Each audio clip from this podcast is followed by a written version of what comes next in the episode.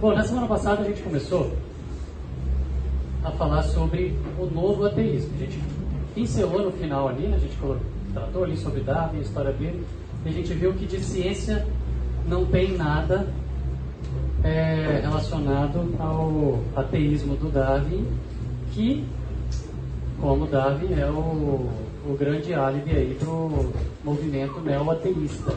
Esse movimento neo-ateísta que a gente viu começando na semana passada, só relembrando aqui, é um movimento que oficialmente, já existe há mais tempo, mas oficialmente organizado como instituição, financiado com dinheiro, com site, com representantes, grupos de estudo, etc. Assim, financiamento de projetos e coisas assim bem específicas, bem trabalhadas. Isso aí começou no ano 2000. Então estamos aí, estamos no 23 ano deles. Então esse movimento é um movimento então organizado para trabalhar, para combater a religião. E tentam, de maneira estruturada, organizada, influenciar cada vez mais pessoas para poder tentar reduzir a força da religião no mundo ao ponto de, meta, em algumas décadas, conseguir, assim, combater a religião de todas as formas, usando de todas as táticas possíveis, desde desenho animado, seriado, filme, vídeos, documentários, currículo de escola, tudo que for possível fazer leis, influenciando para poder tentar reduzir o poder da religião, reduzir a, a, o impacto da religião no mundo, certo? O número de religiosos no mundo, para tentar, em algum tempo, erradicar. Então, é um movimento estruturado para isso.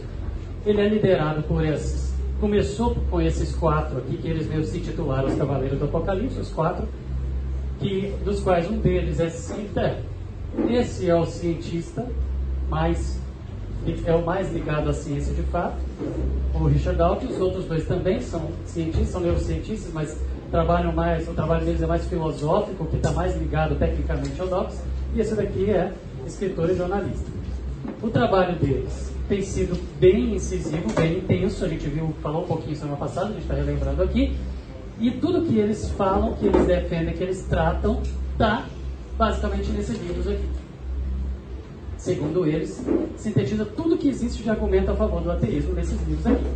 E esses três apontam, todos eles, todos os quatro, depois o, o Hawkins, aquele físico lá, também entrou quando daquele morreu, mas todos eles, eles usam a ciência como álibi. Então, assim, usa filosofia, usa muitos discursos filosóficos para poder convencer e falar assim, a religião deve ser combatida, tem que ser erradicada, é prejudicial e tal. Assim, todas as afirmações deles, a gente vai passar por elas hoje, mas eles usam argumentos filosóficos, mas quando eles, eles usam a ciência como carimbo. Então é assim: Deus não existe, a ciência prova isso. Quem prova isso? O cientista do grupo, o Richard Dawkins. Então eles apontam como a referência para a ciência é esse cara aqui. Então eles usam os argumentos filosóficos, e a gente vai ver no, nos argumentos deles aqui hoje, que, é, que tudo é filosófico, mas eles usam, mas usando, falando que a ciência carimba isso e dá prova. Que a ciência traz as provas para os que eles estão falando. E quem endossa para eles, quem assina embaixo, quem fala assim, prova esse cara aqui. É o Dawkins. Então, beleza. Essas obras são o que existe de argumentos para o ateísmo. Aí você fala assim, é só isso que existe? Não, existem milhares e milhares de livros, como a gente disse semana passada. Mas esses aqui têm a proposta de sintetizar tudo e falar tudo que você precisa de argumento a favor do ateísmo está aqui para convencer alguém a ser ateu, a se tornar ateu. Então, é, não precisa do resto. O resto são obras diferentes que usam normalmente como base esse ou livros mais antigos. Tá? Quem são os caras, então? Relembrando deles. O Sam Harris, que é aquele neurocientista, o cara ele entrou, foi fazer. É, filho de família radical, religiosa radical, certo? Aquela, aquela, eles eram daquela seita judaica lá, Quakers, eles são super radicais, não usam tecnologia, não usam nada, tudo bem arcaico. Ele foi criado naquele ambiente repressor e depois saiu dali, não quero mais saber, de Deus, não quero saber de nada disso, certo? E a defesa dele é que a religião é um impedimento para o progresso. Ele é, lançou esse livro, O Fim da Fé, foi altamente criticado, e aí depois, em resposta às críticas, ele lançou outro, Carta para uma Nação Cristã. Esse é o cara que ele foi, começou o trabalho dele, começou, é, engajado no ateísmo, enquanto ele estava na universidade, se viciou em droga, teve que trancar, sair para uma clínica de reabilitação. Depois que ele melhorou, voltou, terminou a pós-graduação dele e escreveu os livros dele. Beleza. Quando ele lançou O Fim da Fé, esse livro ficou no top 10 do New York Times, ou seja, dos livros mais lidos nos Estados Unidos, por é, 33 semanas. Então, assim, vendeu pra caramba, leu pra caramba, influenciou pra caramba.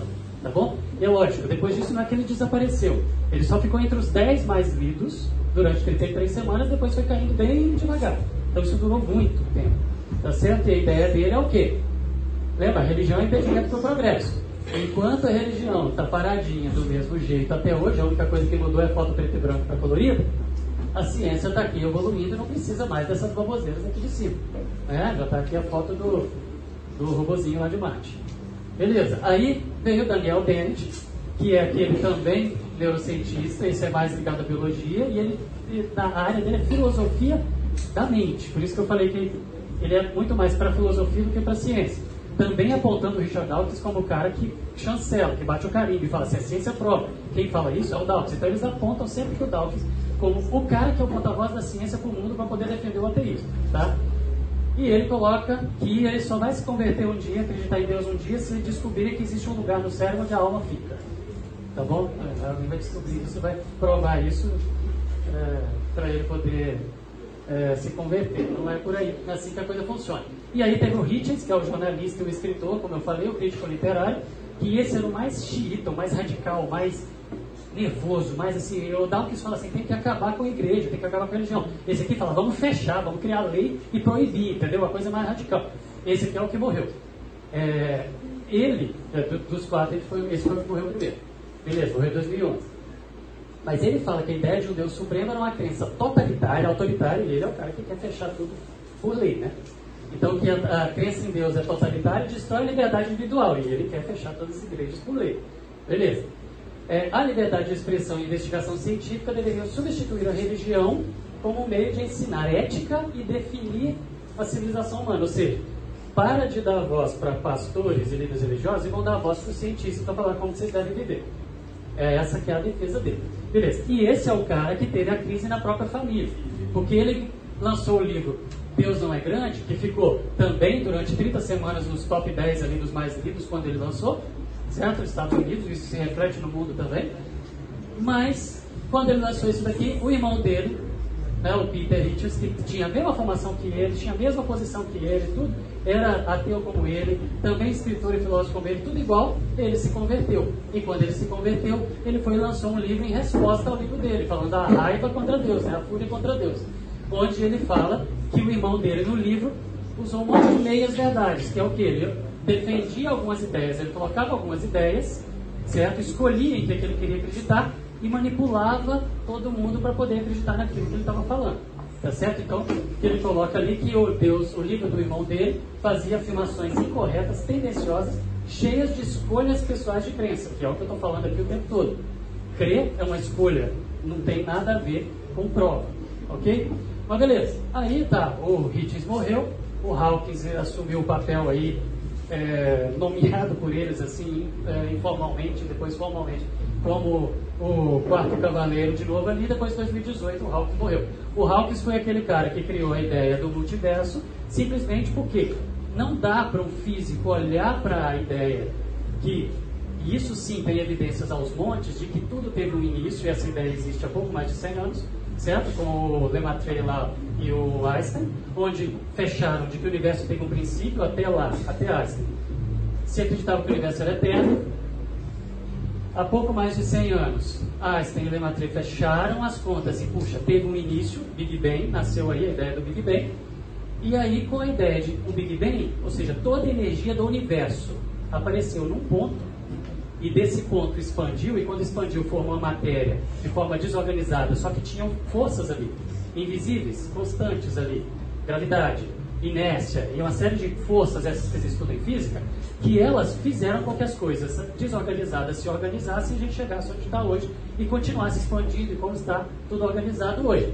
Então, se a coisa teve um início, se toda a energia do universo coube ali, e se tinham regras para elas obedecerem, e se não existia o universo para poder ter regras para elas obedecerem, quem botou essas regras ali? Quem colocou essa força ali? Quem deu o pontapé inicial nessa força ali? Se esse ponto, com toda a energia do universo, estava ali eterno, e uma hora resolveu expandir, uma coisa que eternamente está parada, ela não sai do lugar.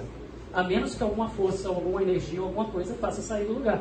Então, esse, essa coisa que fez essa energia concentrada sair do lugar, expandir e formar o universo, para os físicos olham lá e falam, cara, tem que ter alguém ali. Tem que ter alguém fora do sistema. E aí vem a ideia. Deus existe.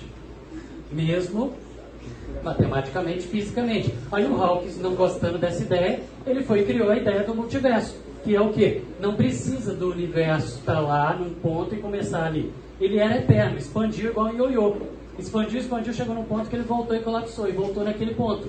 E aí depois daquele ponto expandiu de novo, outro universo. E aí depois ele fecha de novo, e abre de novo, e fecha de novo. Então ele, ele propôs essa ideia, uma teoria que não tem nenhuma evidência, zero. Não tem nada de matemática, não tem nada de física nisso, isso é uma ideia que o Hawkins publicou, a DC e a Marvel gostaram e todo mundo agora conhece. Mas a ideia é o quê? Você tem vários universos, porque o nosso universo é eterno, ele fica expandindo e encolhendo, expandindo e encolhendo, expandindo e encolhendo. Aí pronto, aí eu preciso responder quem pôs tudo lá no início. É eterno, então não precisa de Deus. É essa que é a ideia do Hawkins nessa brincadeira. Tá? E aí, todos apontando para o Dawkins como o cara que prova que a ciência prova que Deus não existe, ele chama para si uma autoridade como porta-voz da ciência para o mundo. Bom, o Dawkins fala que para acreditar no Deus da Bíblia você tem que ser ignorante, estúpido ou insano. Ou seja, a ideia do idiota, a tiração de onda em cima de quem é crente dentro de uma escola, de uma universidade, de um trabalho, de uma empresa, vem daqui. Essas ideias são propagadas e, e nascem aqui. Você é um idiota, você é um idiota, você é um idiota. Isso está sendo propagado de maneira organizada desde 2020, mas muito mais antes disso, muito mais tempo antes disso. Bom, o Dawkins escreveu muitos livros, mas ele quis escrever o que, segundo ele mesmo, seria a Bíblia do ateísmo. Ele falou: vou escrever um livro que seja super bem. E ele, ele escreve muito bem, ele escreve bem, ele se expressa bem. Vou escrever um livro que seja super bem explicado, bem detalhista, bem claro, de forma que qualquer pessoa crente que abrir esse livro e começar a ler termina ateu. E vou colocar nesse livro todos os argumentos a favor do ateísmo. Tudo que eu possa usar para poder provar que o ateísmo é, é, é, é, a melhor opção. Que Deus não existe, que a ciência prova isso, e que ser ateu é a única alternativa. Então a Bíblia do ateísmo foi esse livro, Deus o Delírio, que ele lançou em 2006. Né? E aí, nesse livro ele aborda que a humanidade sofre de um delírio coletivo, uma ilusão coletiva de que Deus existe, porque todo mundo começa a estudar e fala, caramba, então existe um Criador. Você vai estudar todas as áreas da ciência, então existe um Criador. Todo mundo chega à conclusão de que existe um Criador, aí ele falou, é um delírio coletivo, está todo mundo delirando, na verdade não existe. Ok? E aí ele vem apresentar nesse livro as ideias dele, as tais provas de que Deus não existe, para poder provar que está todo mundo delirando. Entende? A ideia desse livro é essa. Um livro grosso pra caramba, perto de 600 páginas, onde ele começa falando, está todo mundo delirando, inclusive a metade dos cientistas do mundo que acreditam em Deus, está todo mundo delirando, porque na verdade eles estudam e concluem que Deus existe porque eles estão delirando, mas na verdade ele não existe. Ok? Por quê? Vou provar. E ele vai colocar as tais provas. E a gente vai ler isso daqui. Tá bom? Vamos tratar aqui. Quando ele lançou esse livro em 2006, ele foi um dos dois livros mais vendidos no ano. Só o fato dele ter lançado Deus do Delírio aumentou 50% na Amazon a venda de livros do mesmo gênero, sobre ateísmo. Ou seja, ele lançou o dele, todo mundo comprou o dele e começaram a comprar outros livros, aqueles outros, dos outros autores, né, também, e outros mais, sobre ateísmo. Detalhe, a venda de Bíblia na Amazon também subiu 50%. Graças à venda do livro dele. Todo mundo começou a querer isso. Esse cara, pô, o cara escreveu um livro de 600 páginas para poder tentar defender que Deus não existe e contra o Deus da Bíblia, vou saber que Deus é esse, vou ler. Entendeu? A Bíblia também aumentou vendo.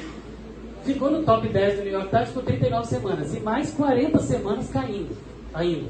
Ou seja, vendeu pra caramba. É o livro ateísta mais lido no mundo, é o livro ateísta mais lido até hoje, mais vendido até hoje, e é chamado de a Bíblia do ateísmo, porque, segundo ele mesmo, tudo que precisa, tudo que existe de argumento para provar que Deus não existe, a ciência prova, e que o ateísmo é a melhor alternativa, está aqui. E os outros autores do movimento apontam o Dawkins como autoridade para poder trazer as provas. Vocês estão entendendo o que está acontecendo? A gente tem que responder ao ateísmo, aos, aos argumentos ateístas. Se os cabeças do ateísmo do mundo falam que o Dawkins tem as provas, se a gente respondeu o Dawkins, a gente respondeu o ateísmo. Vocês concordam? Não precisa da gente ler cinco livros e fazer cinco cursos para responder cinco livros. A gente responde aos argumentos das provas de que Deus não existe. O resto é filosofia. Tudo bem? As provas é o que a gente vai ler aqui. Vocês vão ver que no fim das contas é tudo filosofia. Mas ele chama de prova, então nós vamos ler. Tá bom? Só que esse pessoal tem uma autoridade absoluta, absurda. O que eles falam, todo mundo aplaude, todo mundo acha que é prova, né? E Deus espera de nós que estejamos preparados para responder a razão da nossa fé. Ou seja, quem vier criticar e falar que você é um idiota por crer, que saiba responder. Como que eu respondo? Vou ter que ler tudo? Não, não tem, não preciso de ler tudo. Porque todo mundo usa os mesmos argumentos. Com linguagem diferente, com jeito, com público-alvo diferente, mas são os mesmos argumentos. Alguns escrevem para fundo 2, outros para ensino médio, outros para faculdade, outros para leigos, e vai. Muda a linguagem, mas os argumentos são os mesmos. Então, se a gente responder aos livros principais, aos argumentos deles, e, e, tudo que eles apontam como prova, a gente pega lá do Dawkins e responde as tais provas, a gente respondeu tudo. Tá bom? É isso que a gente vai fazer aqui. Como que toda essa abordagem atinge um adulto, a gente já falou, o adulto já está resolvido, não está nem aí o outro tira onda, porque ele já viveu o bullying ao longo do crescimento das fases da vida dele e já criou calo contra o bullying vocês são muito mais afetados com relação ao bullying, só um pouquinho, Matheus. Vocês são muito mais afetados pelo bullying do que um adulto. Então, como que isso atinge um adulto? Mais leve. Como que atinge um adolescente? Pesado pra caramba. Fala, Matheus. Mas está escrito que, que eu li lá na Bíblia a parte chama outro de J e todo. Sim. Em Salmo. Diz o, diz o tolo no seu coração, não a Deus. Falando que, na verdade, o tolo é quem está falando que não a Deus. Entendeu? Mas tem um outro texto que ele vai falar: sabedoria do mundo, certo? É loucura aos olhos de Deus. Ou seja, é louco é quem não acredita. Entendeu? A Bíblia está falando isso. Agora, quem chama a gente de idiota são os que não acreditam. E falam que nós que acreditamos é que somos os loucos. Entendeu? E fica todo mundo chamando um ao outro de tolo. De tolo, de tolo, de idiota, de estúpido. Entendeu? Mas na verdade é só bullying. Como que atinge então um adolescente? Melhor exemplo está nesse filme que eu já falei para vocês, quem não viu, veja. Porque é bullying do início ao fim.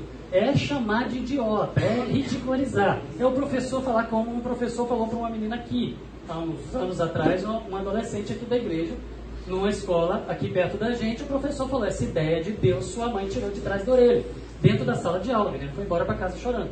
Então é assim que atinge chega até vocês. É uma estratégia boa. Boa para eles, para poder convencer, certo? Você é um acéfalo, certo? Você tem uma ervilhinha aí dentro dessa caixa oca, se você acredita. Essa é a ideia. Agora, se os cabeças apontam para o Dawkins e o Dawkins fala que ele tem todas as respostas, vamos responder então ao Dawkins. Tá bom? Vamos pegar todos os livros dele? Não. Vamos pegar o Deus do Delírio, onde ele fala que ele consegue convencer alguém a ser ateu, basta ler esse livro. Vamos responder os argumentos deles ali, tá bom? O que que falam do Dawkins a partir do lançamento desse livro? Que esse cara é o maior pensador da nossa geração. Isso a imprensa fala. Que ele é polêmico, mas desafiador. Que ele tem uma honestidade intelectual muito acima da média. É um dos caras mais inteligentes do mundo. Falam que ele é o ícone do ateísmo contemporâneo. Desde Nietzsche não, ninguém atacava Deus com tanta força. Falam isso dele. Ok? Outra coisa, ele é a última palavra da ciência em oposição ao obscurantismo criacionista. Ou seja, se a ciência fala alguma coisa contra crente, é esse cara que é o porta-voz. É isso que a imprensa está falando, tá bom? Um dos intelectuais mais influentes do mundo na sua cruzada contra a religião, porque a missão da vida dele é derrubar a religião, e aquele cara que mudou a forma como o mundo discute a existência de Deus. E quando ele passou pelo Brasil, a imprensa brasileira toda falou que foi um momento histórico, Alckmin passou pelo Brasil. E aliás, quando ele estava indo embora, ele tropeçou no aeroporto em São Paulo, caiu, machucou o rosto. Aí, aí depois ele foi e publicou, ele me publicou e falou, pronto, agora a crentaiada toda do Brasil vai falar que foi uma punição de Deus para mim. Ele mesmo tirando o ano. Quem fala isso tudo dele? CNN, New York Times, a Time, National Geographic, Discovery Channel, Sociedade do Comportamento Animal, Rede Globo, Folha de São Paulo, Globo, Flip, Subinteressante, todo mundo. Tá bom? Fala que esse cara é o cara. Se você digita o nome dele, isso eu fiz há um mês atrás. O nome dele, no Google, de cara, em 46 segundos, 15 bilhões de citações. Só com o nome dele. Só que todo mundo usa os argumentos dele nos seus blogs e respectivos materiais. De forma que os argumentos dele são muito maiores do que isso. Isso aqui é o que está com o nome dele. O que os outros usaram, o Dawkins, e não colocaram o nome, não aparece aqui. Tá bom? Então um cara que está influenciando o mundo pra caramba mesmo. Tem autoridade. Aí vocês vão ver o top 2 do mundo, quais são os argumentos para poder convencer a gente a ser ateu. Alguém, quando eu dei esse curso a última vez em 2016, teve um adolescente que me perguntou assim, eu queria ler esse livro, você acha que eu devo? Eu falei, claro. Se você tem paciência, vai ler. Ele, mas não é perigoso terminar tudo? Não. Não. Só se você não tem um mínimo de noção, só se você não foi ensinado, só se você não para para pensar que você vai ficar ateu lendo aquele livro. Se você assim, o cara é autoridade, tudo que ele fala eu acredito. Então tá, beleza, você já acreditou antes de abrir a primeira página. Agora, se você vai ler e pensar, não é perigoso não. Tá bom? Então vamos lá. Deus o Bevi. Quando ele lançou o livro, uma ideia que ele lançou logo no início do livro é o seguinte, que é um crime, um rótulo, como criança cristã ou criança muçulmana. Isso tinha que ser proibido. É um crime, isso em 2006, tá? É um crime pais ensinar os filhos a serem cristãos porque os pais são cristãos. É um crime pais ensinar os filhos a serem muçulmanos porque eles são muçulmanos. É um crime pai ensinar o filho a pensar como ele. Isso deveria ser proibido. Tira a autoridade dos pais. Ok? Ele tentou convencer isso. Só que o número de convertidos ao ateísmo dele não estava crescendo na velocidade que ele achava que ia crescer quando ele lançou esse livro. Então, em 2012, seis anos depois, ele lançou A Magia da Realidade, Richard Dawkins para crianças. Já que ele não convenceu os pais a parar de ensinar os filhos a ser crentes, então ele também resolveu ensinar a criançada a ser ateu, ser, ser ateus. Ok? Qual que é a ideia da magia da realidade? É porque ele perdia feio para um cara como C.S. Lewis, que pega o cristianismo e reflete em magia, em fantasia, em ficção, como Nárnia, Perelandra e as ficções aí do, do, do, do, do C.S. Lewis, e a criançada toda encanta, adolescente encanta, jovem encanta, adulto encanta, todo mundo encanta pela magia de Nárnia. Ah, então tá, vou inventar, vou criar, vou escrever um livro falando de magia de verdade, de magia que a ciência prova e tal. Mas não, não bombou, não. Não bombou. Esse daí não bombou. O Deus do Delírio bombou para adulto. Esse para criança não, porque os pais falaram, ah, não, peraí. O cara que fala que eu não posso ensinar um filho a ser religioso, aí ele vem querer ensinar meu filho, não vai. Entendeu? Aí não bombou. E também ele é muito bem ilustrado, muito bonito, mas não é, não é um livrão. E eu gosto do, do dos livros do Dawkins, assim. Então, eu, eu, gosto eu, das ideias, eu, eu, gosto da escrita dele. Fala, Eu já li Narnia, acho que quase inteiro já, o livro. Gostou? Todo mundo apaixona. Todo mundo apaixona. É que eu não sabia, né? Que era o C.S. Lewis. É top. É, é, é um cara que era ateu e virou cristão. Eu acho que eu. Eu, eu, acho que eu tava. Não sei se gostando. Né? Tá bom. Mas assim, ele é de fantasia, mas ele reflete o cristianismo o tempo todo. Né? Vamos lá, gente. 2 Coríntios 11, 13, ele fala falsos apóstolos, pessoas que enganam, que fingem ser apóstolos de Cristo. Esse aqui não está, não estou aplicando isso para o Dawkins diretamente, porque o Dawkins não se, não se coloca como um apóstolo. Mas como a ideia é a mesma, no sentido de que o Dawkins chama para ele mesmo uma autoridade que ele não tem. É disso que estava falando ali o texto de Coríntios, de pessoas que se colocam como apóstolos, como é, obreiros de Cristo, como representantes do, do, do, da, do cristianismo para poder ensinar para os outros. E aí, o Dawkins está fazendo a mesma coisa dentro da ciência. Ele está chamando para ele uma autoridade que ele não tem. Ele fala, meninos aí atrás, ele fala que ele se coloca como porta-voz da ciência para o mundo. De forma que o que ele fala, a ciência assina embaixo. O que ele fala é o que a ciência está falando. Então a posição que o Dawkins se coloca para o mundo é de uma autoridade que ninguém passou para ele. Ninguém. E nós vamos ver as autoridades de verdade da ciência falando daqui a pouquinho. Tá bom? Então quais são os argumentos? O livro é dividido em quatro partes, onde três delas trazem os argumentos. Quais são os argumentos para transformar todo mundo aqui em ateus. Primeiro, ele fala que Deus não existe, que a Bíblia é um mito e que a ciência prova, destaque para a palavra prova isso. Tá bom? Vamos lá. Deus não existe e a ciência prova. A gente já tratou aqui sobre como funciona a ciência. Vocês sabem o que, é prova. Vocês sabem o que, que significa provar. Né? Deus não existe e a ciência prova. um dos caras mais inteligentes do mundo tá e que todo mundo respeita quando ele fala para defender o ateísmo, está falando que a ciência prova que Deus existe. Então tá, vamos ver as provas, tá bom? Só que antes das provas vamos responder a isso. A ciência prova.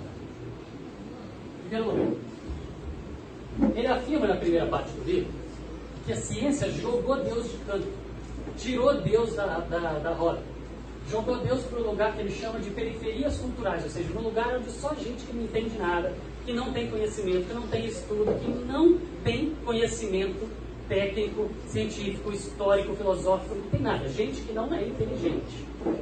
É isso que ele fala, é essa expressão dele.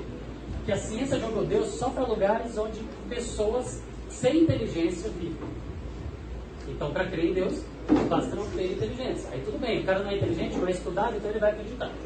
Então, periferias culturais, certo? Lugar onde não tem gente culta. Ele fala que quanto maior o conhecimento científico, maior a chance de você ficar ateu. Então, quanto mais você conhece ciência, mais ateu você fica. Essa é a linha de argumento dele para falar: Deus não existe, a ciência, a, a, a, Bíblia é um mito, certo? E depois a ciência prova isso.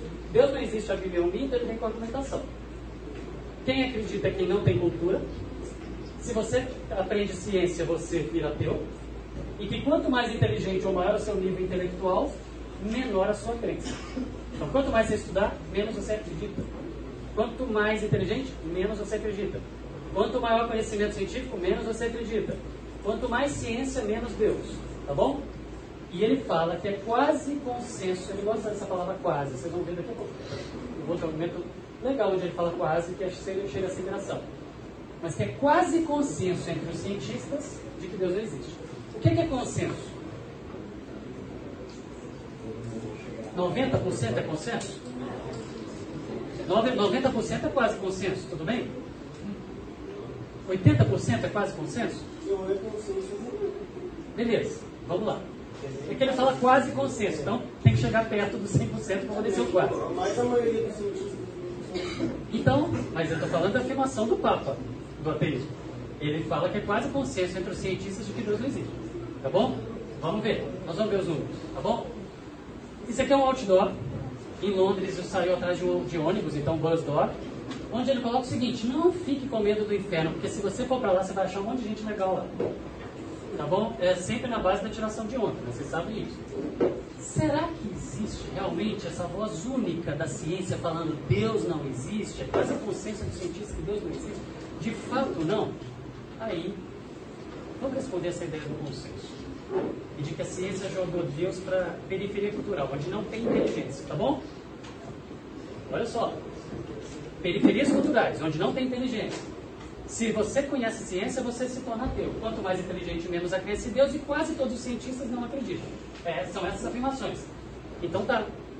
Vamos fazer um primeiro desfile de idiotas aqui para vocês os idiotas, os estúpidos, os ignorantes, as periferias culturais, aqueles sem inteligência e sem conhecimento científico, tá bom? O primeiro desses idiotas, que o Dawkins está chamando de idiota, já que ele fala dessa maneira, foi um cara que escreveu essa frase. Em várias das obras dele, ele tem várias frases falando de Deus, mas essa é uma oração. Senhor, nos deste todas as coisas da criação, ele está falando, ao preço de um esforço. Ou seja, jogou um pouquinho de energia e o Big Bang começou e a coisa começou a expandir, etc. Então, Senhor, nos deste todas as coisas, criaste todas as coisas ao preço do esforço. Um estúpido, idiota, burrinho, não inteligente, tudo que, que falou isso daqui foi só o Leonardo da Vinci. Gente, tem invenção nos cadernos do Da Vinci que foi criada há poucas décadas. O cara projetou lá e só conseguiram fazer de fato a engenharia dela agora. Ele é conhecido como uma mente sem precedente na história. Não tem ninguém com uma mente como ele. O cara era matemático, biólogo, filósofo, teólogo no meio, tinha um monte de coisa. Esse é o primeiro dos idiotas aqui. O cara projetou a calculadora, o cara projetou é, é, armas, o cara projetou casco duplo de navio, o cara ó, projetou helicóptero, o cara é, é, submarino. Está lá. Fala, Matheus. Só não chama de idiota, não. Não, é o Richard Dawkins que chama de idiota. Nós estamos falando, eu estou falando o que ele fala. Entendeu? Estou respondendo o que o Richard Dawkins fala. Ele chama de idiota quem acredita. E eu estou falando, o Da Vinci acreditava. Ok? E o Dawkins chama de idiota. O outro idiota, para o Dawkins, Mateus, para o Dawkins, tá bom? Ele escreveu o seguinte: eu posso ver como pode, os, como pode ser possível para um homem olhar para baixo sobre a terra e ser ateu. Mas se ele olhar para cima, não posso conceber como um homem pode olhar para o céu, para o universo, e dizer que não existe Deus. Esse cara é simplesmente conhecido como o melhor presidente dos Estados Unidos. O que criou a nação que se tornou a dominadora do mundo. O cara que na, tem, uma tem uma articulação política tão grande que conseguiu mudar a posição dos Estados Unidos no mundo. O império era inglês. Esse é o idiota do Dawkins. Ok? Tem mais? Um outro idiota falou o quê? Idiota para o Dawkins. Falou o quê?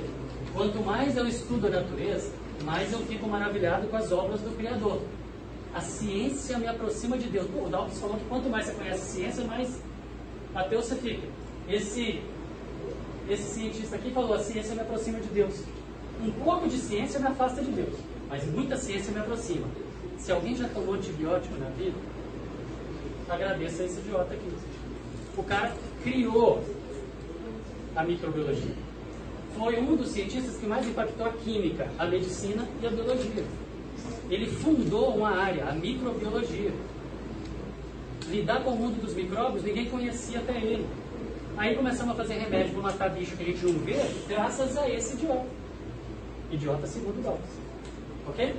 Aí o outro idiota no conceito do Dawkins é do conhecimento do seu trabalho, ou Deus, letra maiúscula, ou conheceremos. Ele escreveu isso num livro que ele publicou, esse idiota aqui, que chamava A Excelência da Teologia comparada com a filosofia natural. Filosofia natural é física e biologia juntos, tá? E química, tá? São as ciências naturais. Ele falava que ele era um cientista, mas que ele achava melhor estudar teologia do que ciência. O idiota que escreveu esse livro foi o Newton.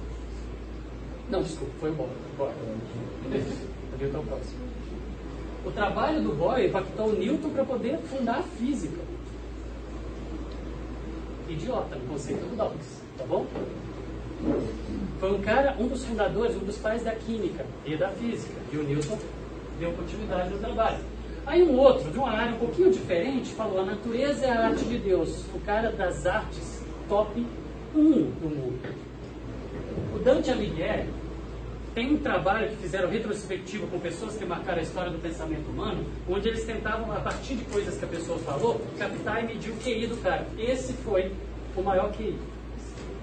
Retrospectivo, sabe? Pegando o que eles escreveram, comparando o QI, o maior QI da história foi ele. O idiota, pro Dawkins, tá bom? Ao outro que ele fala o seguinte: esse esplêndido sistema do Sol, planetas e cometas só poderia proceder do conselho e domínio de um ser inteligente e poderoso. Isso estava escrito na obra do pai da física. Idiota? Um dos pais da ciência moderna. Idiota? O outro que colocou isso aqui na contracapa de um livro dele, tá? naquela primeira folhinha do livro. Que a crença na criação do mundo seja fortalecida por essa publicação. Ele pôs essa dedicatória no livro dele, esse cientista aqui. Que a opinião sobre o Criador seja reconhecida na natureza e a sua sabedoria brilhe cada vez mais. O cara que fez isso foi simplesmente o que criou a gravitação universal, o conceito, o Kepler. A ordem dos planetas, o movimento dos planetas, a influência dos planetas, se você explode um aura aqui também muda de lugar. Cara, esse é um idiota. O outro, o cara que levou o Brown, o cara que levou o homem à lua. Minha experiência com a ciência, ele era ateu e. Minha experiência com a ciência me conduziu a Deus. Desafiar, desafiam a ciência a provar a existência de Deus. Mas precisamos realmente acender uma vela para ver o sol? O cara que levou o homem à lua. Onde tem ignorância aqui? A gente já viu esse slide. Os pais da ciência, todos eram cristãos. Você tem raríssimas exceções que não, não criam. Como que o cara vem falar que é quase consciência do cientista? Como o cara vem falar que é um idiota quem crê? Como o cara vem falar que a ciência aproxima de Deus? O cara que fez a teoria, que ele usa como álibi para falar que ele consegue provar que Deus existe. Antes de morrer, perto de morrer, perguntaram para ele se ele era ateu. Ele falou: Não sou ateu, eu só tenho raiva de Deus. A gente viu aqui na semana passada a história dele, cuidado. Gente, não tem A história do pensamento humano foi feita por crentes em Deus, a gente já viu aqui. A gente pode ficar falando meses aqui de nomes e nomes e nomes dos idiotas segundo Dawkins, na classificação dele. Então, a ciência refutou Deus? Claro que não. Só que tem um argumento. O problema é o seguinte: na hora que a gente coloca nomes como esses, eles falam assim: ah, você está falando um monte de gente velha. Essa turma velha foi forjada na ciência velha. A ciência moderna não tem ninguém que conhece a ciência moderna que é crente. Então tá bom. Então vamos fazer um, um desfile de gente que conhece a ciência moderna. Fala. Não estava dando uma passada no caso, então por que o, por que o Darwin odeia Aí você vai ter que ver a aula passada. Porque foi meio período para contar a história dele. Tá bom? Mas está no site, está no site, está gravado. Tá bom? É, super resumido, a filha dele ficou doente, ele foi para a igreja dele, que ele era cristão, pedir a Deus para curar a filha e a filha morreu no dia seguinte. Ele ficou com raiva de Deus e ele afastou. Mas é uma história grande. Mas ele, mas ele não é ateu. Não era.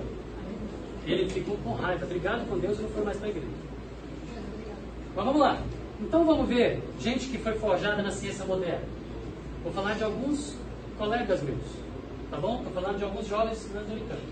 Esse primeiro aqui, quando ele era adolescente, lá no sul do Brasil, ele foi conversar com o pastor dele. Ele foi criado na igreja, os pais dele até hoje são diáconos, professores de escola bíblica na igreja e tal.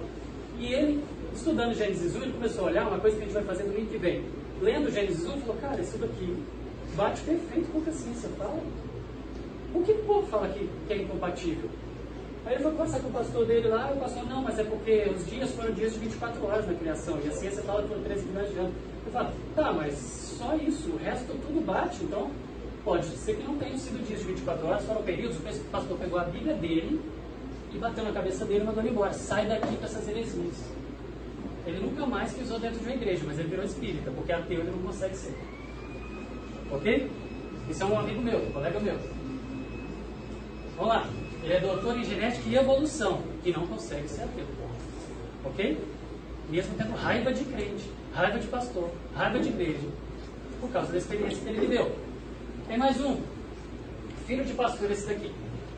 Fez biólogo, fez biologia junto comigo.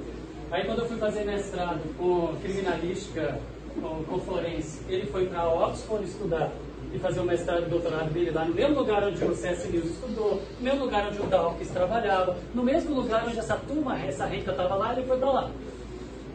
A gente ficava na cantina discutindo ciência e fé, porque eu falava que os dias não tinham sido 24 horas e ele defendia que tinha sido 24 horas. Aí ele foi embora para lá e eu fiquei aqui. Aí depois ele me mandou um e-mail, não tinha WhatsApp naquela época, falando só assim, que eu tenho esse e-mail guardado. Bicho, eu me rendo, não tem jeito, Deus usou a evolução para criar. Tudo bem. Tudo bem. O cara foi estudar lá onde a, a rica toda da história da ciência estudou, trabalhou, pesquisou, publicou. E depois ele olhando, estudando aquilo tudo, mas o Dawkins estava lá, defendendo o ateísmo, lá na universidade, do lado dele, na mesma. E o cara volta, só mudou o conceito de que não é dia de 24 horas, são bilhões de anos, o resto bate. Beleza, e foi.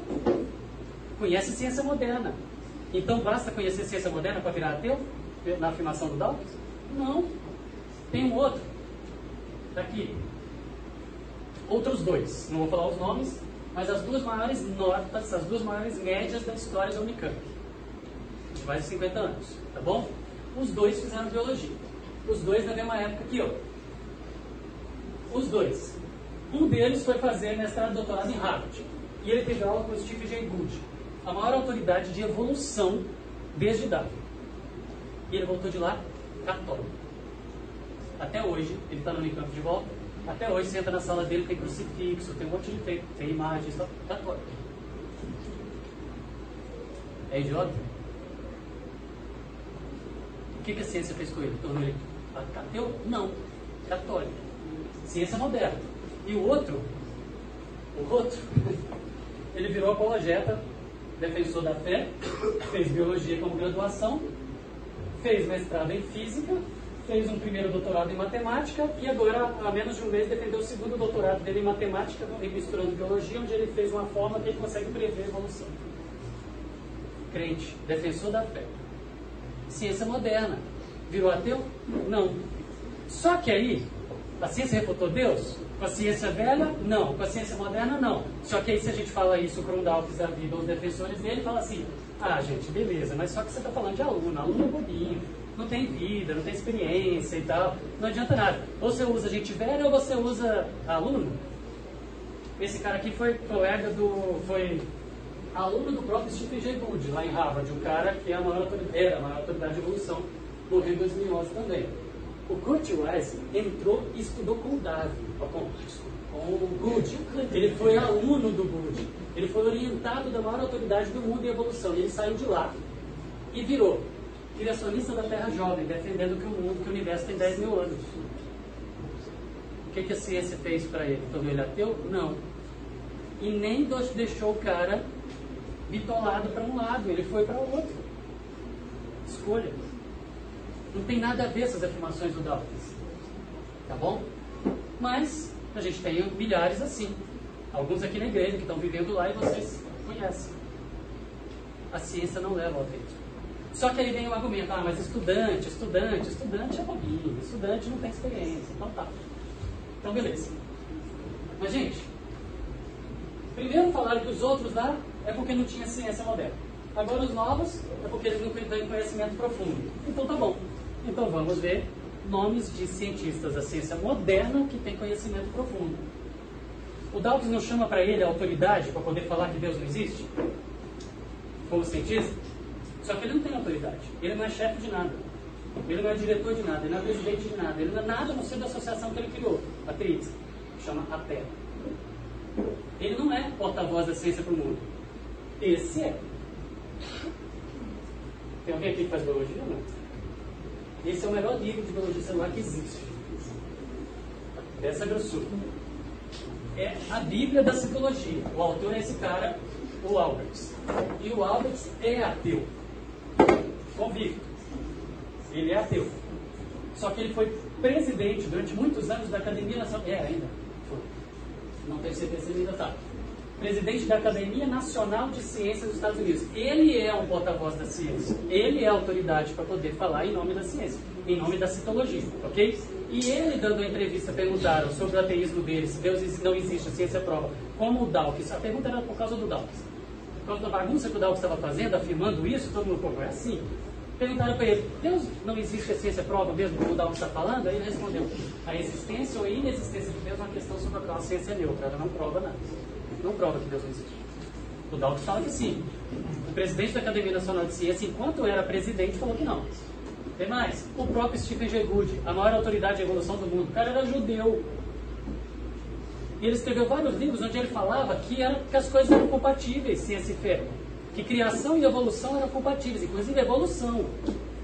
Inclusive ele colocou num dos livros dele, que chama Pilares do Bem, ele fala o seguinte, ou metade dos meus colegas, metade cientistas, é absolutamente estúpida ou idiota, né? Ou então a ciência darwinista, a evolução, que a gente viu semana passada, é totalmente compatível com as crenças religiosas convencionais. Metade dos cientistas acredita. Então, a, a evolução não prova que Deus não existe. Então, um zilhão de evolucionistas são crentes, e daí? É isso que ele estava falando. Ele fala, não tem, essas coisas não são incompatíveis. A maior autoridade é a evolução do mundo, muito mais do que o próprio Dawkins. O Dawkins usa ele. E não gosta porque ele falava a favor da fé ok? Ah, da conciliação, né? Aí esse cara, Alistair McGrath, professor de Oxford, colega do Dawkins até o Dawkins se aposentar. O Dawkins se aposentou e o, Alistair não está lá. Quando o Dawkins publicou Deus no Delírio, aí o Alistair publicou no ano seguinte o Delírio de Dawkins, respondendo tudo. E responde também, o Dawkins tirou onda, ele responde também com errado. O que, que é isso? Olha isso. É mentira, é distorção, é manipulação e tal. O título dele é uma resposta ao fundamentalista no ateísmo de Richard Dawkins. Gente, não adianta. E é ele é o autor do livro que eu falei para vocês no início que eu estava lendo, que estou achando o máximo. Que ele pôs Dawkins e C.S. Lewis para conversar em épocas diferentes, um, né? Século XIX e XX, o outro 20 e 21, e colocou eles para conversar pelo que eles escreveram, como se os dois estivessem argumentando e contra-argumentando. É? Oi? Seu nome? Well, fala, coisas que a gente lê, né? Mas você só, só não pode entrar no. assim, entrar na nossa cabeça assim, de ficar, lá. Bagunçando a cabeça, não é isso? Tem coisas que a gente lê E as coisas que a gente está lendo, elas estão infiltrando, estão entrando ali. Se você escolhe o que você vai ler como coisa boa, você vai se alimentar de coisas boas. Entendeu? Porque senão vão ficar tentando colocar coisa na sua cabeça. Realmente é assim. Mais um, Francis Collin, chefe, diretor do projeto Genoma Humano. O cara era ateu, virou crente, religioso, defensor da fé, dirige louvor e é líder dos jovens da igreja dele. E ele publicou, publicou um livro, A Linguagem de Deus. O cientista apresenta, apresenta evidências de que ele existe. Ele conta a história da vida dele, de conversão dele, quando ele deixou de ser ateu, e mostrando que no genoma, estudando o genoma, ele via claramente a mão de Deus. Ok? É um idiota, Ciência moderna. Hoje, presente hoje, ciência moderna. Rosalind Pickard, do MIT, lugar onde os melhores engenheiros do mundo são formados, era ateia hidro-religiosa. E ela falou o quê? Que ela era ateia porque ela nunca tinha lido a Bíblia, mas quando ela começou a ler a Bíblia por ela mesma, desafiou todos os pensamentos dela, não tinha como. Ela teve que se converter. Gente, igual a esses tem um monte. Todo mundo ciência moderna. Hugh Ross, físico, era ateu, filho de pais ateus, que nunca pisou numa igreja, só que depois estudando física, Big Bang, universo, origem, falou assim, cara, tem que ter tido alguém antes daquela energia inicial. Quem é esse alguém? Se esse alguém é pessoal e falou com a gente, deve estar em alguma religião do mundo. Começou a estudar as religiões. Aí ele foi vendo tudo assim, nossa, muito ficção, ficção, ficção. Quando ele leu Gênesis 1 e 2, ele se converteu ao livro, não ao cristianismo. Se converteu ao livro, falou, cara, isso aqui é sobrenatural. É a leitura que ele fez que a gente vai fazer domingo que vem que ele era ateu e olhou e falou assim: não tem como, isso aqui é sobrenatural. Esse livro foi escrito há 3.500 anos, não tem como isso estar tá aqui. E ele se converteu ao livro. E aí continuou lendo e se converteu ao cristianismo. Ok? Idiota, ciência moderna. E o que, que o Dawkins fala? Que ou que a ciência moderna leva ao ateísmo, que se você conhece, você se torna ateu. Não, não se tornou. Melhor deles, esse aqui, John Lennon, é matemático de Oxford também. Fala, Matheus. É como chama, é como ele chama. Como ele chama. Não é que é idiota. Não sou eu que estou chamando. É como ele chama. Entendeu? Eu estou falando como se fosse ele. É isso. O John Lennox é a melhor das coisas. É o que eu, é o que sou mais fã. Porque o John Lennox é colega. Foi, até o Dawkins aposentar, ele foi colega de Dawkins em Oxford. E o John Lennox, ele, ó, por exemplo, ele é autor desse livro. Deus e o Stephen Hawking. Entendeu? Ele é totalmente defensor da fé. O John Lennox, ele é evangélico, defensor da fé, evangelista, e tem algumas histórias muito interessantes. Tem um lugar em Oxford que chama Casa de Debates. Esse lugar aqui, onde eu tirei esse print da tela aqui do vídeo dele falando lá. Reúne todos os professores e alguns alunos, aqueles que conseguem entrar e achar lugar. E tem reuniões ali onde somente sumidades, autoridades top na ciência para poder ser convidados a falar ali, beleza. E ele estava lá num momento específico, que ele estava tendo uma, uma, série de palestras, e ele foi dar a palavra dele e podia falar o que ele quisesse. Por quê? Porque ele está na casa de debate em Oxford. Ele tem autoridade para estar tá falando o que ele, o que ele fosse falar. Aí ele foi lá, sentou, o Richard Dawkins estava duas fileiras para trás, sentado assim na frente dele. E ele começou. É... São 18 minutos, se não me engano. Mas ele começou a falar e falar sobre a experiência de vida dele, de conversão dele. Meninos, a conversa aí atrás. Por favor. A experiência de vida dele, a experiência de conversão dele. E ele foi levando e falando sobre Deus, sobre a criação, sobre origem, sobre Jesus Cristo, sobre o Evangelho e pregou tudo ali na frente. Tem várias, vários prints na internet das caras que o Dawkins estava fazendo quando estava ali, porque era falta de respeito ele levantar e ir embora. Então ele ficou vermelho de raiva e ouvindo o é, John Lennox pregando o evangelho na casa de debate em Oxford. Gente, ciência moderna não é uma ok? Aí ele resolveu marcar um debate. Foi uma lavada. Porque não tem argumento. Tá bom? Não tem argumento. E você tem boa literatura e boa defesa da fé mostrando que não tem nada disso de ciência levar uma perícia. O que, que foi? O que aconteceu? Gente, ó, domingo passado vocês saíram e não voltaram. Se vocês quiserem, podem sair, tá bom? Só não quero que você atrapalhe Tá bom? Desliga, guarda o celular, por favor. Tá? Tem o debate Tem o debate no YouTube. Tem sim. É o link que tá aqui. Opa, tá aqui. Tá aqui. Não, não. Aqui é o do, dele pregando, mas no YouTube, logo em seguida já é um debate. Mas é isso aí, só jogar lá. Mais um. Esse aqui. Gente, esse cara é o código do genoma humano. Pesquisas, olhando para números, respondendo que a ciência relegou Deus à periferia cultural, a gente já viu aqui que não tem nada disso. Mas vamos olhar para números. Você pode falar assim, ah, você está só elencando os melhores. Não. Nos Estados Unidos, 70% dos cientistas acreditam. 70% acredita. Ele fala que é quase consenso não acreditar. Certo? Que mais? Se você fala, faz a pergunta para os cientistas, eles creem no Criador, 70%. Só que você fala assim, tá, mas esse Criador é uma pessoa, é um Deus pessoal, que você consegue é, relacionar com ele, ele é, ele é um indivíduo né, poderoso e tal, não humano, mas é. Aí já cai para 40%. Mas tudo bem. 40% acredita num Deus pessoal, 70% num Deus criador, que pode ser só uma força. Só que se você pedir para os caras dessa pesquisa assinarem, cai para 20%. Isso é crença ou é constrangimento? Já que todo mundo fala que tem que ser ateu para poder ser inteligente, então o cientista vai lá e fala, não, eu não acredito. Porque se ele tem que assinar, ele fala, já cai para 20% só se fala que acredita. Mas ele pode responder anônimo 70% é só constrangimento. Não tem nada de idiota, desprovido de intelecto, não inteligente e tal. E aí a última linha dos números, e os últimos números que eu quero colocar para responder essa parte sobre consenso, que não tem nada de consenso, é sobre o prêmio Nobel. Prêmio Nobel é o quê? Era um milionário que deixou o dinheiro dele rendendo para todo ano pegar aquele dinheiro e distribuir de prêmio para os top da ciência, da filosofia, das artes, do pensamento humano no mundo. Então tem prêmio Nobel de várias coisas todo ano. Então, a nata da inteligência da ciência mundial está ali ganhando Nobel todo ano. Tá bom? Beleza.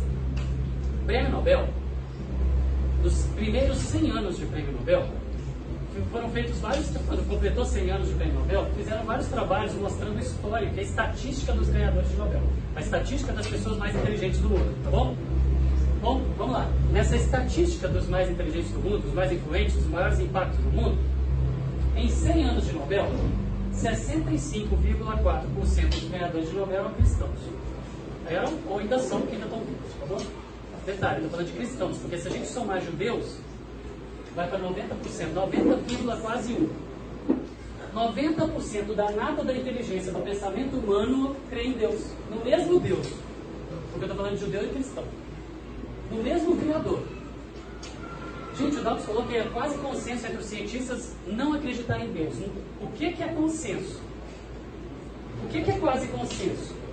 90% é quase consenso? Se você considera 90%, 90 quase consenso, então ele mentiu, ele está falando o oposto. Porque é só 10%, 9,9% dos ganhadores de Nobel eram ou são ateus. Onde que está a inteligência? Do lado dos que creem do lado que não, dos que não creem. Onde que está a idiotice, a estupidez, a ignorância? Do lado dos que creem e do lado que não, não creem. E eu não estou chamando de idiota quem não crê. O que eu estou falando é que ele chama de idiota quem crê, mas isso está no oposto se você olhar os números. Ok? Gente, 90% do topo da ciência do mundo crê num Deus, 90% das maiores mentes creem no Deus, e o cara vem falar que é quase consenso que Deus não existe entre os cientistas? Não, não dá. Então, para essa primeira linha das, dos argumentos dele, a ciência jogou Deus na periferia cultural? Mentira. O conhecimento científico leva ao deísmo? Não. Quanto maior a nível intelectual, maior a descrença? Não. É quase conceito de cientistas? Não. Então tá cientistas de todas as épocas, de todos os níveis, de todos os tipos de conhecimento acreditam. Os intelectuais de todas as correntes, de todos os tipos acreditam, a maioria acredita. Estudantes de todas as áreas acreditam. Agnósticos e ateus até, como no caso do Albert lá, defendendo que não dá, a ciência não prova o que o Dawkins está falando. Então, o que ele está falando é verdade? Gente, 90% dos ganhadores de Nobel creem. É verdade isso? Então tá, a ciência refutou, refutou Deus? Não. Mas então por que que tem toda essa linha de raciocínio? Por que, a ciência não refutou Deus? Porque não interessa se o conhecimento é raso, não interessa se o é, conhecimento é mediano, como de estudante, ou não interessa se o conhecimento é profundo, como os ganhadores de Nobel. Nada disso. Conhecimento científico não leva ao ateísmo. É escolha, sempre foi e vai continuar sendo. Gente, esse debate, esse debate do Dawkins com o resto do mundo, não tem nada a ver com inteligência, não tem nada a ver com ciência. É quem é mais inteligente do que quem. Quem convence, convence o maior número de pessoas. É uma disputa onde vocês, a cabeça de vocês é o prêmio. Só isso. Ok? É tudo questão de vaidade. É tudo puxar para o lado e falar, eu consegui converter um monte de gente. Tem uma entrevista do Dawkins num talk show em inglês, onde ele fala sobre o cantinho dos convertidos, que no site dele tem lá para as pessoas colocarem os testemunhos dos que se converteram ao ateísmo. E ele fala que aqueles números estão crescendo, estavam na entrevista, ele fala, estão crescendo na velocidade bem menor do que eu gostaria, mas se eu conseguir criar um ateu, já estou feliz. Dois, já estou feliz. Mil, já estou feliz. E vai assim. Ok? Bom, 1 Coríntios 3,18, Mateus, se você perguntou do texto que fala de louco, você tem que se tornar louco para poder você ser sábio. A sabedoria do mundo é loucura aos olhos de Deus. Ok? É isso que essa turma aqui fala nessa primeira das, dos três argumentos principais que eles defendem que estão definidos lá no livro. Tá bom? Esse pessoal tem uma autoridade pra caramba. Eles apontam, meninos, por favor, aí atrás. Meninos, aí atrás. Eles apontam para o Dawkins. O Dawkins tem três linhas de argumento. A primeira é o que a gente tratou aqui agora. E as outras duas a gente vai falar depois do intervalo. Agora, o ponto é o seguinte. Pessoas que têm uma criação tendenciosa, forçada, certo? Ou então uma mente fechada por, por ignorância, porque eu não quero ler, não quero estudar, não quero aprender, não quero saber. Quando vem um discurso aparentemente bem fundamentado, o professor fala muito bem, um filme muito legal, uma série muito legal, um ator famoso que fala que ele, não, que ele é ateu, ou um cara que se diz muito inteligente, que o mundo fala que é muito inteligente e fala que você tem que ser ateu. Aí você consegue ser levado. E é essa estratégia que está ganhando números. Não é inteligência, não é conhecimento, não é argumento. É só porque pessoas influenciam pessoas que não param para poder pensar. Por isso que eu falei, é perigoso ler o livro dele? Não. Se você pensar, não. Se você ler e acreditar tudo que ele fala, aí sim, você já acreditou antes. Ok? É isso. Tá bom? A ciência refutou Deus? Não. Beleza? Está respondido? Então acreditar não é idiotice não é cometer suicídio intelectual, apesar de vocês continuarem o resto da vida ouvindo isso. Fechou? Então vamos para o nosso intervalinho? A gente vai fechar hoje. Voltando, voltando, a gente vai fechar hoje o argumento número 2. E o 3 a gente fecha na primeira parte da semana que vem. E a segunda a gente vai fazer a leitura de Gênesis e olhar para Gênesis o que, que são essas coisas que esses cientistas que eu citei aqui, que eram ateus e quando leram Gênesis 1 e 2 se converteram ao livro falando, caramba, isso aqui é sobrenatural. Beleza?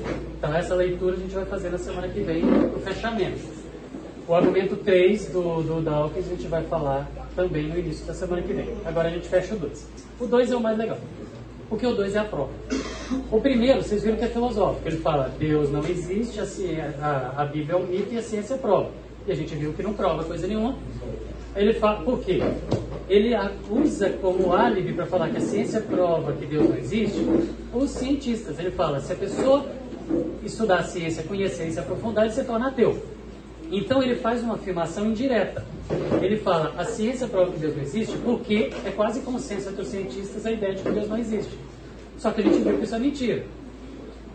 Então, já que olhar os números desmente o que ele, a mentira que ele falou, aí ele vem na segunda parte do livro dele falando, tá, se olhar para os cientistas e para esses argumentos, é, para esse argumento do, do consenso entre os cientistas, se você olhar para isso, ah, vazou.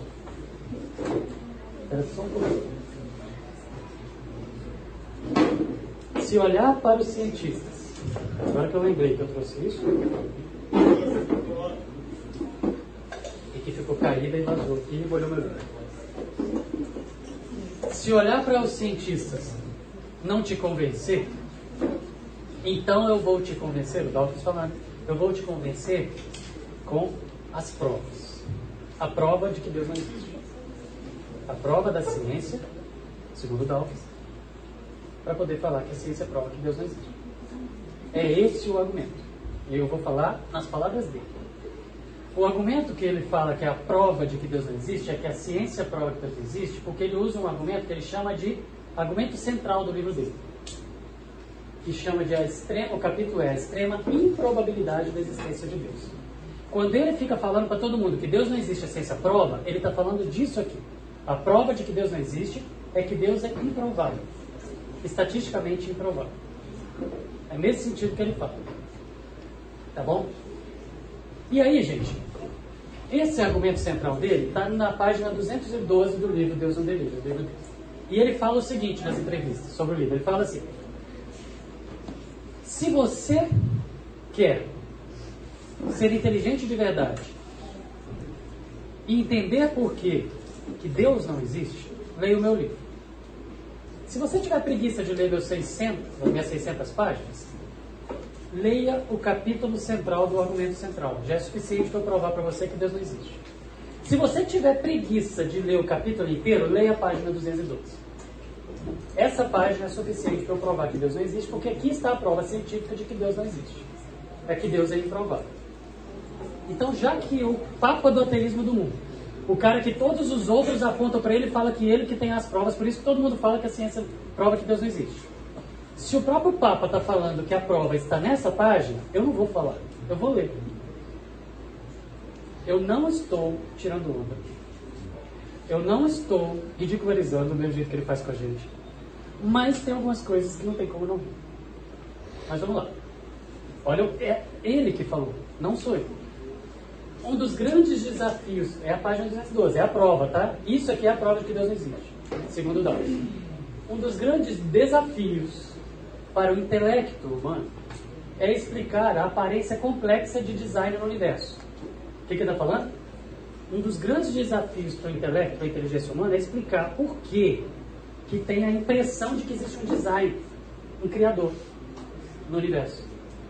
Quando um físico vai estudar o universo, parece que foi tudo criado. Quando o biólogo vai estudar a vida, parece que foi tudo criado. Quando o geneticista como o Collins vai estudar a vida, o, o DNA, o genoma, parece que foi projetado aquela molécula. Quando qualquer cientista de qualquer área vai estudar qualquer coisa, parece que foi criado. E ele fala que é um dos grandes desafios para a inteligência humana é explicar por que, que tudo parece que foi criado. Ok? Aí ele, fala, ele continua. A tentação natural, já que tudo parece que foi criado quando você vai estudar, a tentação natural é atribuir a aparência de design a um design verdadeiro. Ou seja, qualquer cientista de qualquer área, quando vai estudar, parece que acha um monte de evidências de que tudo foi criado, que Deus existe, que o Criador existe. Beleza. Aí ele fala, já que quando você estuda, parece, tudo está demonstrando que existe um Criador, que tudo foi criado, então a tentação natural fala assim, ok, então existe Deus. Então a página onde ele fala que ele prova que Deus não existe, começa falando que realmente é difícil responder que Deus não existe. Porque qualquer área da ciência que você vai estudar vai mostrar que Deus existe. Não existe nenhuma nenhuma, em nenhuma área da ciência, nenhuma evidência apontando a inexistência. As evidências que existem são só para apontar que existe um Criador. Não existe evidência de não existir Deus. Só que sim, que existe.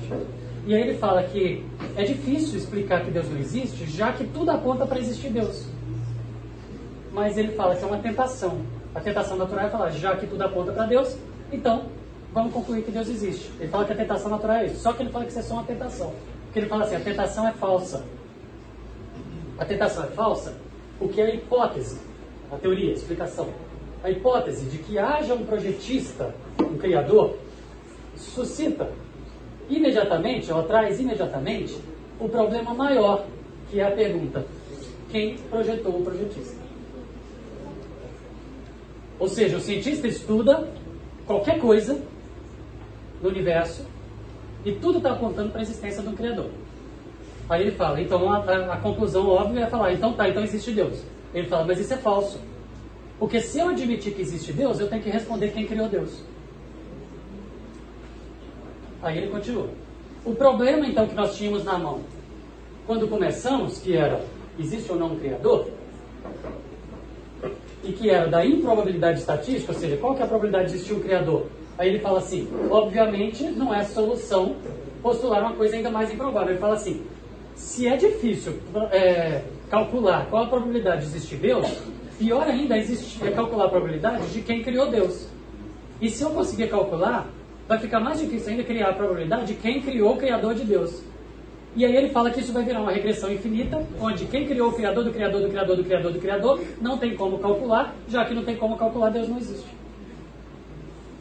Mas vamos continuar. Não sou eu que estou falando. É Engraçado. Sim. Com a evolução darwiniana, ele lança a mão do grande argumento, dele, do grande álibi dele, que ele fala que é o darwinismo. Com a evolução darwiniana, podemos dizer com segurança que a ilusão do design, do criador, design é o criador, tá? Que a ilusão do criador não passa disso, é uma ilusão. Por quê? Porque ele fala o seguinte: Darwin, pela seleção natural, explicou como que é possível a mutação acontecer, seleção natural e a- as espécies irem surgindo, sem fazer conta. Se fizer conta não dá certo, tá vendo? Mas ele ignora isso. Então ele fala assim: já que o darwinismo explica como que a vida surgiu, então eu não preciso acreditar em Deus. E se eu for acreditar em Deus, eu tenho que provar que Deus existe. Provar que Deus existe, eu tenho que calcular a probabilidade dele existir. Não dá para calcular a probabilidade dele existir. Menos ainda de quem criou Deus. E menos ainda de quem criou o Criador de Deus. Então, isso vira uma regressão infinita, não dá para calcular, então Deus não existe. E Darwin, já que Darwin explica como que as espécies podem ter surgido sem precisar de um Criador, não precisa da gente acreditar no Criador. Aí ele vai falar sobre a física. Porque na física não tem evolução, né? Não tem teoria da evolução. Pô, é, é, mas, mas eu acho que isso é, pode ser mais, ma- mais matéria, né? Pra. pra, pra Pra? é, é, matéria de informação, é, conhecimento, pessoal. Não, ele está tentando provar que Deus não existe. Não, que, que as pessoas querem ficar. Não sei.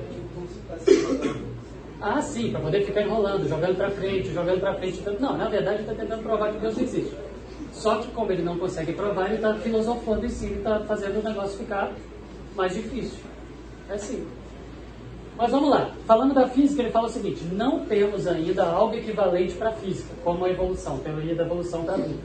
Não temos ainda algo equivalente para a física.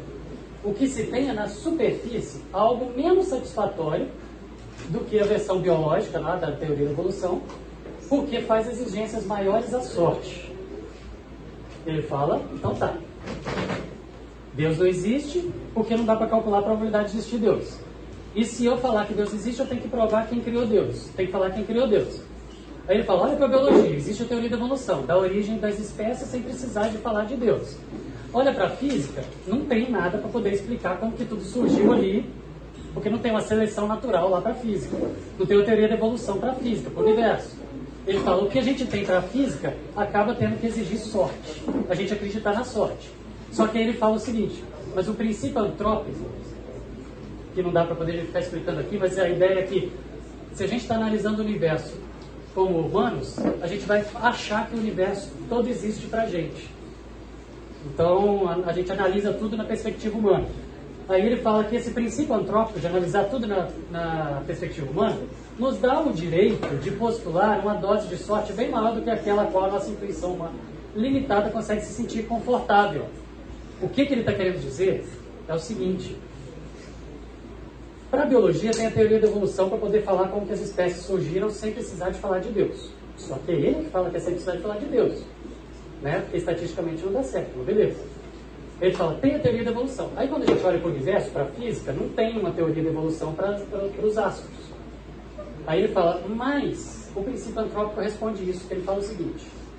Já que nós estamos aqui, cérebros altamente improváveis estatisticamente de existir, filosofando sobre origem de um universo altamente improvável, num planeta altamente improvável, numa galáxia altamente improvável, num universo altamente improvável, mas estamos aqui, é porque nós demos sorte. É porque nós demos sorte. Então, já que demos sorte e estamos aqui filosofando, beleza. Foi sorte. Não foi Deus. Foi sorte. É isso. Aí ele conclui: não devemos perder a esperança de que surja alguma coisa melhor do que isso. Sorte. Princípio antrópico. Não devemos perder a esperança que surja alguma coisa melhor do que isso para a física. Mas, mesmo na ausência de algo satisfatório, os postulados, as ideias fracas que nós temos, ele mesmo admite que é fraca, fracas que nós temos hoje, para poder provar que Deus existe, são obviamente melhores do que a hipótese e a teoria contraproducente, ruizinho, fraquinho, de que existe um projetista inteligente, existe um criador. Então ele admite que é fraco, ele admite que os argumentos são fracos, mas ele fala assim, é melhor isso do que acreditar que Deus não existe, de que Deus existe. E aí ele fecha com chave de ouro. Ele fala o seguinte: se o argumento então desse capítulo, isso que eu acabei de ler aqui, for aceito então, de que não dá para provar quem criou Deus, porque você vai ter que responder quem criou o Criador de Deus, certo? Se o argumento desse capítulo for aceito, a premissa factual da religião, ou seja, o, o pressuposto da religião de que existe Deus, um Criador, que é a hipótese de que Deus existe, fica indefensável, já que eu tenho que responder quem criou o Criador, ou quem criou o Criador do Criador, quem criou o Criador do Criador do Criador, já que eu não consigo calcular isso matematicamente, então Deus, são as palavras dele, Deus quase com certeza não existe. E essa é a principal conclusão do meu livro. Essa é a prova de que Deus não existe. Porque a gente tem que responder quem criou Deus. Quando ele fala que Deus não existe, a ciência prova, ele está falando disso aqui. Não existe na matemática, na física ou nenhum outro lugar nada para poder apontar que Deus não existe. A prova de que Deus não existe é porque você não consegue calcular estatisticamente a probabilidade de Deus existir e menos ainda de quem criou Deus. Já que se você concluir que ele existe, então tem que ter um criador dele. É isso. Essa é a prova. Salmo 14.1 fala, diz o tolo em seu coração, Deus não existe. Salmo 10.4 fala, o perverso na sua soberba, no seu orgulho, não investiga, não para para pensar, acredita em tudo que falam para ele. Que não há Deus são todas as suas cogitações. Gente, Deus quase, com certeza não existe. A ciência prova que quase, com certeza, Deus não existe. Nem ele tem convicção. É essa palavra, essa expressão que ele usa. Quase.